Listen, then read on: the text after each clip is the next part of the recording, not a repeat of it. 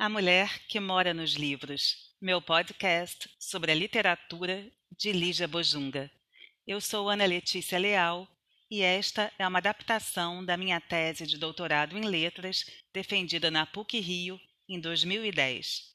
É também a carta de uma leitora para uma escritora, uma carta de amor pelas letras.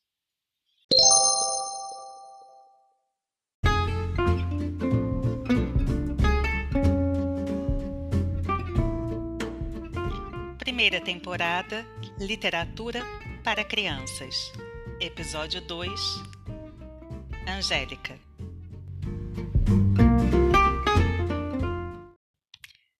Esta noite sonhei com você. A gente caminhava pela Real Grandeza atrás de uma livraria grande que tem lá. A rua estava confusa, o trânsito engarrafado, as buzinas eram estridentes e o sol batia forte. A gente andava à beça, mas não encontrava a livraria. Então entrávamos num ônibus cheio. Havia uma epidemia de tuberculose no Rio, e nesse ônibus todo mundo tossia. Eu ficava com medo de respirar e contrair a doença. Você não corria risco, claro.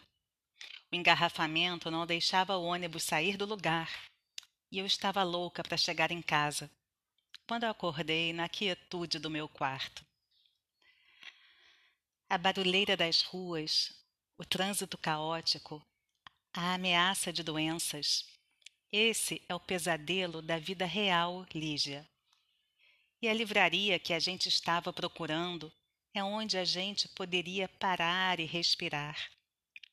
Livrarias são intervalos necessários. A gente precisa ler. Hoje em dia, considero o livro a minha bala de oxigênio. É a literatura que devolve ar puro a meus pulmões.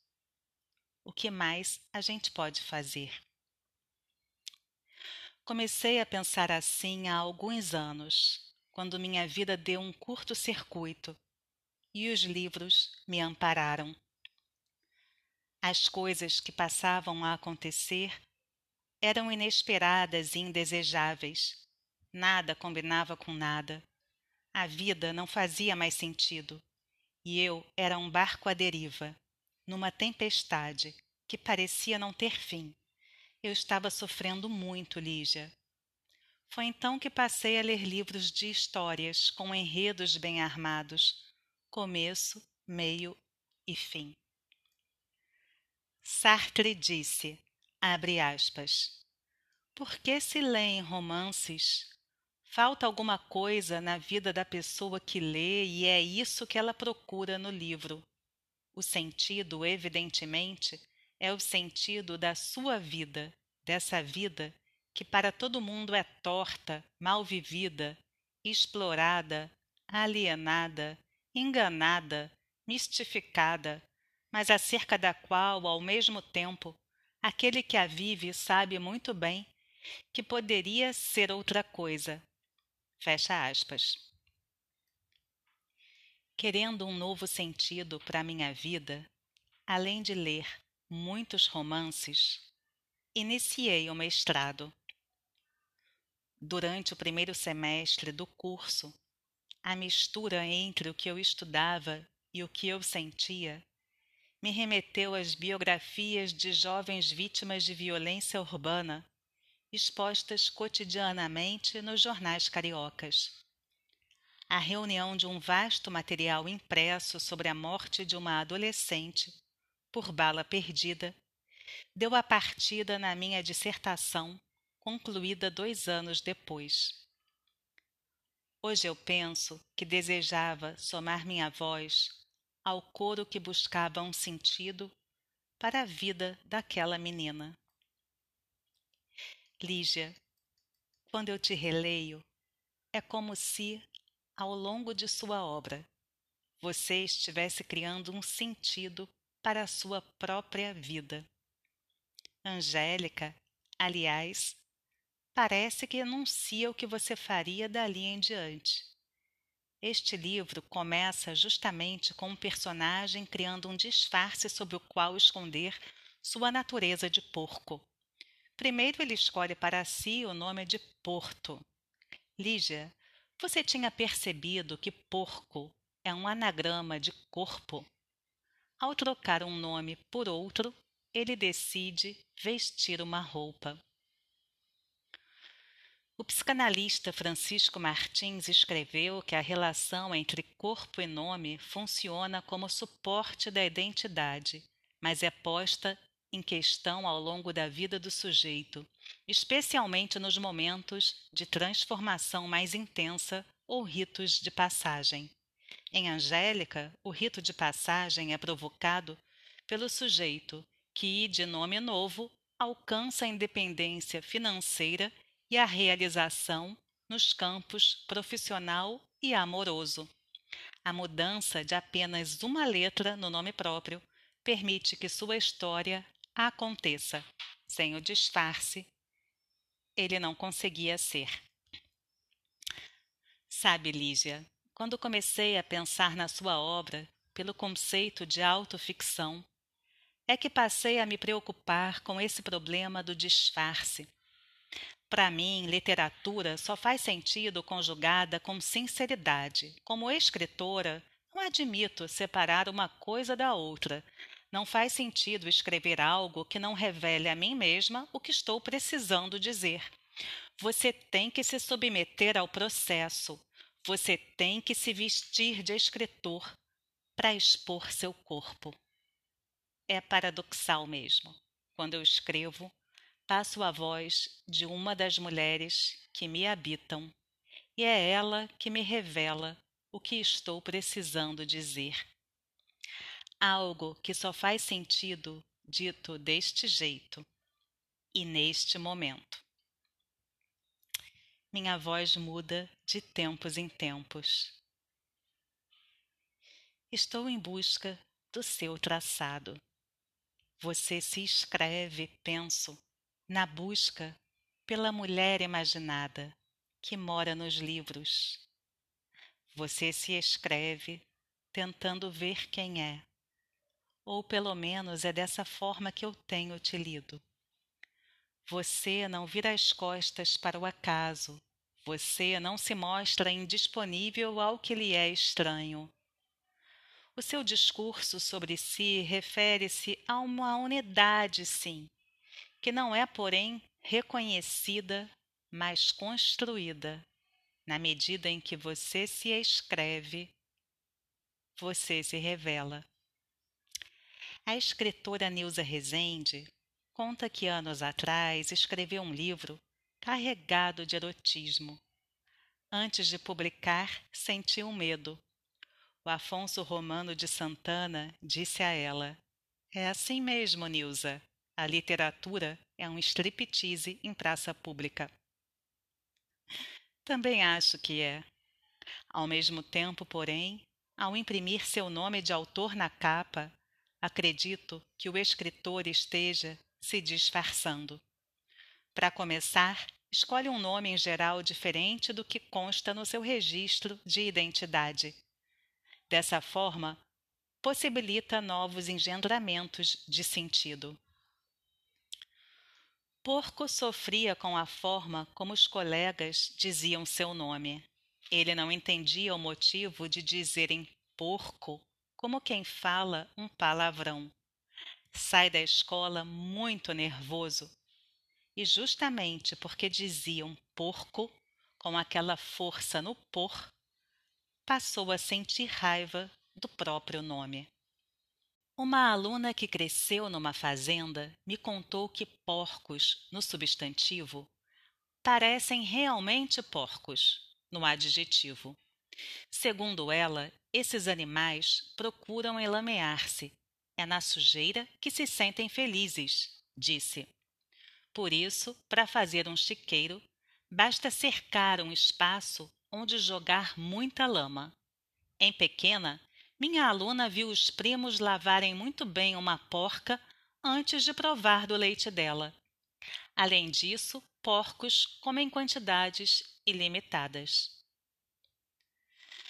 Mas eu tinha 14 anos quando, passeando sozinha por uma fazenda, cruzei meu olhar com o olhar de um porco que engordava no chiqueiro.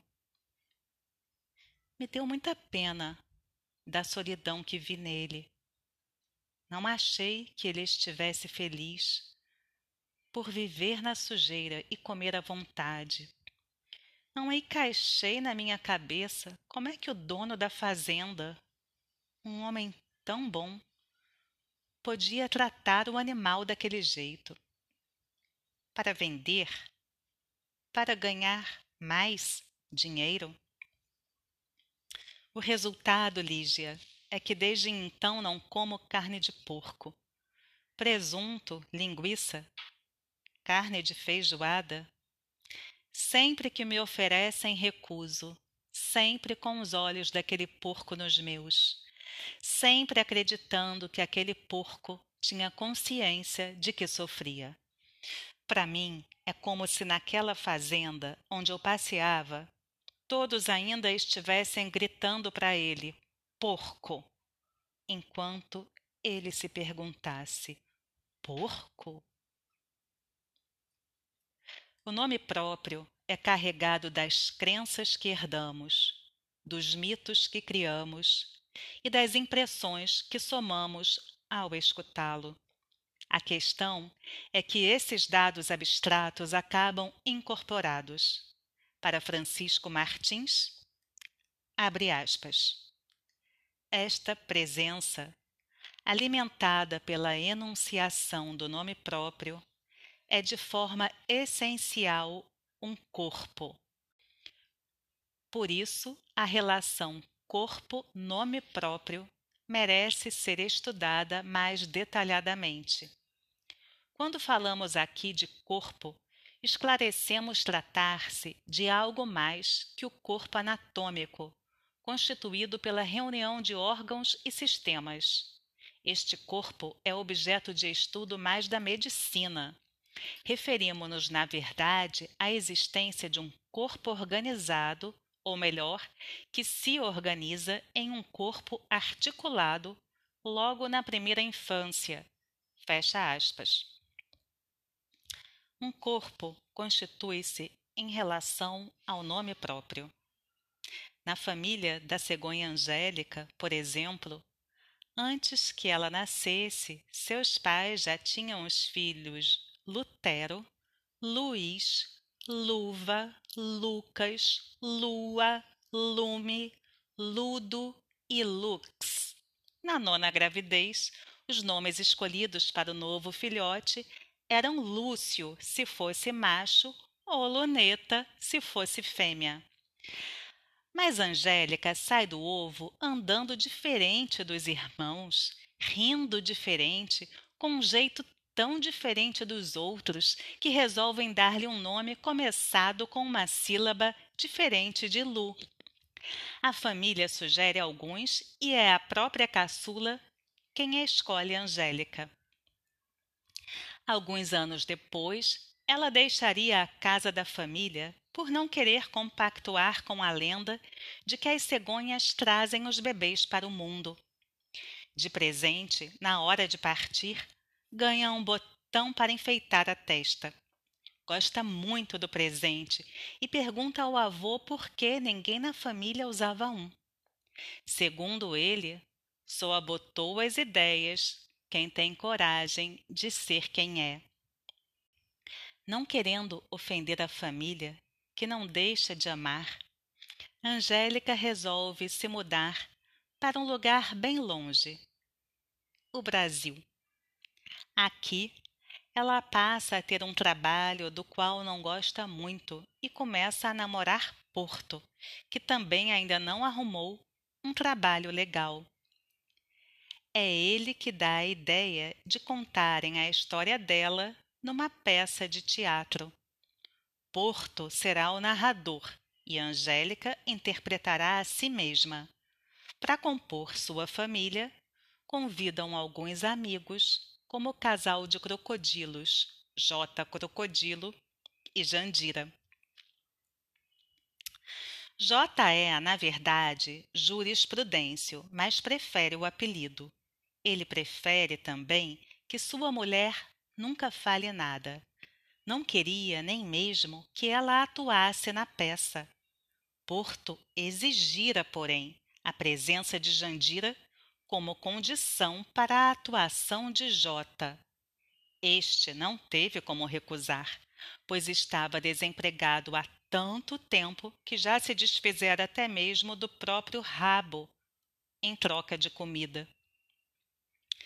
É tal a dominação deste marido sobre a esposa até o final do espetáculo de estreia. Ninguém sabia o nome dela. E a chamava de mulher do Jota, até que ela revelou que se chamava Jandira e pediu que todos passassem a chamá-la assim. Em algum lugar, em algum momento, um porco ouve dizer que a vida é boa e resolve entrar nela, na vida. Logo, porém, percebe que pronunciam seu nome com escárnio e resolve trocar uma letra.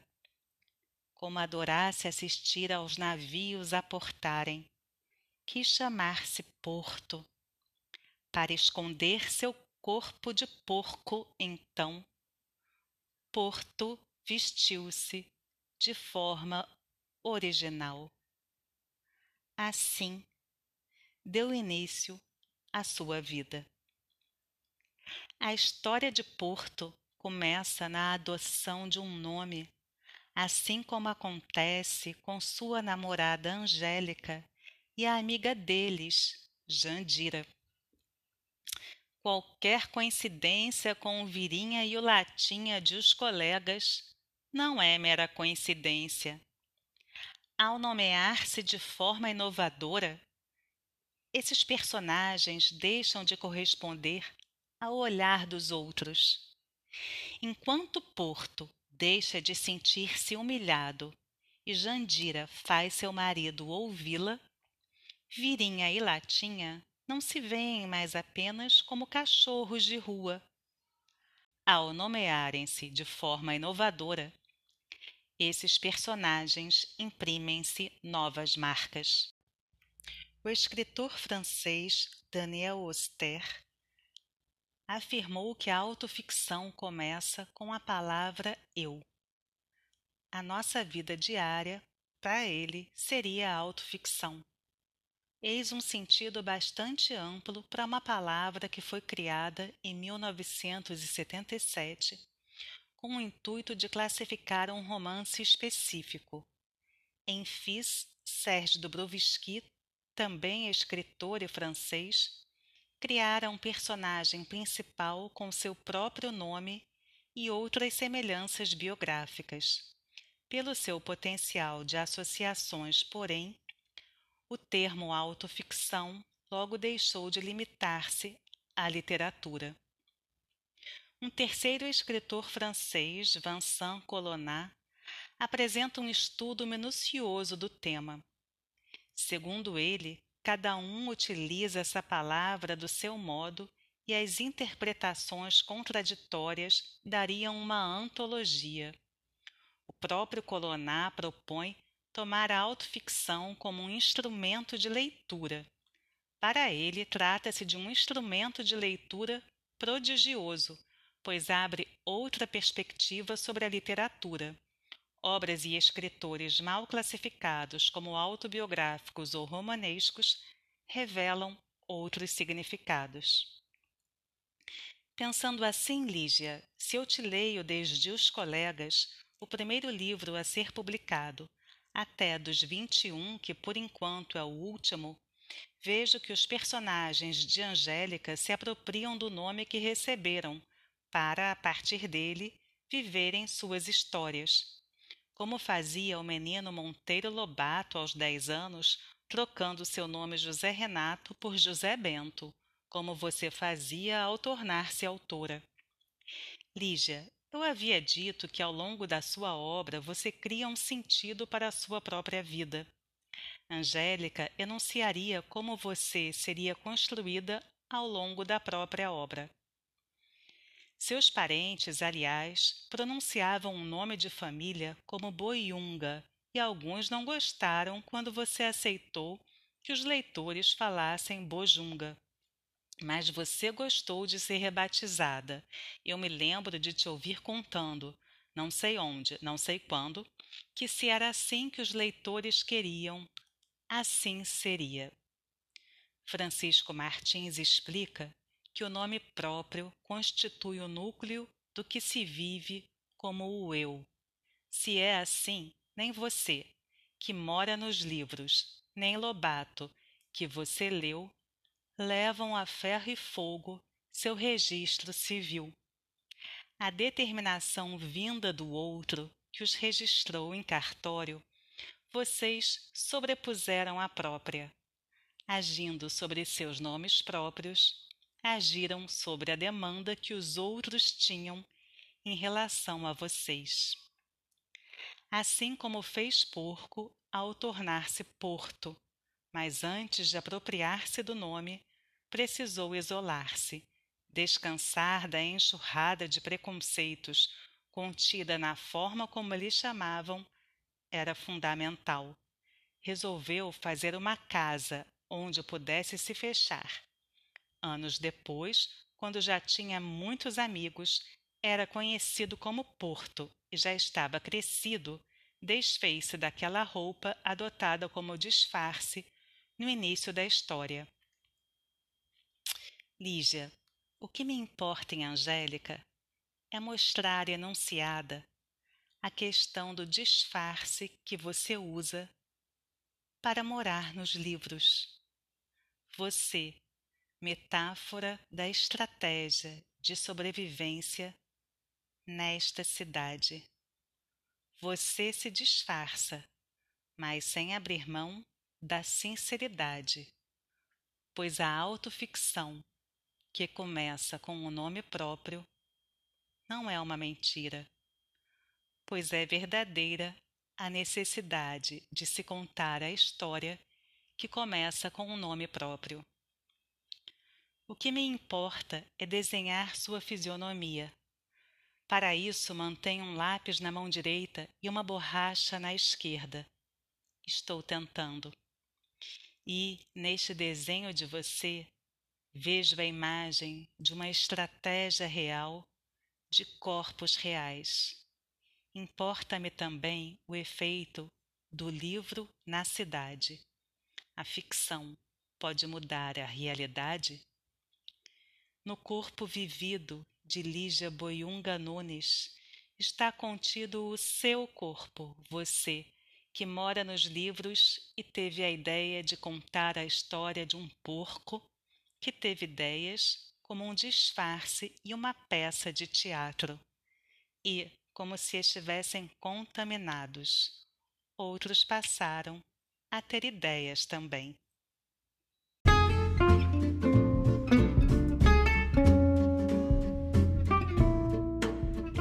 Fim do episódio.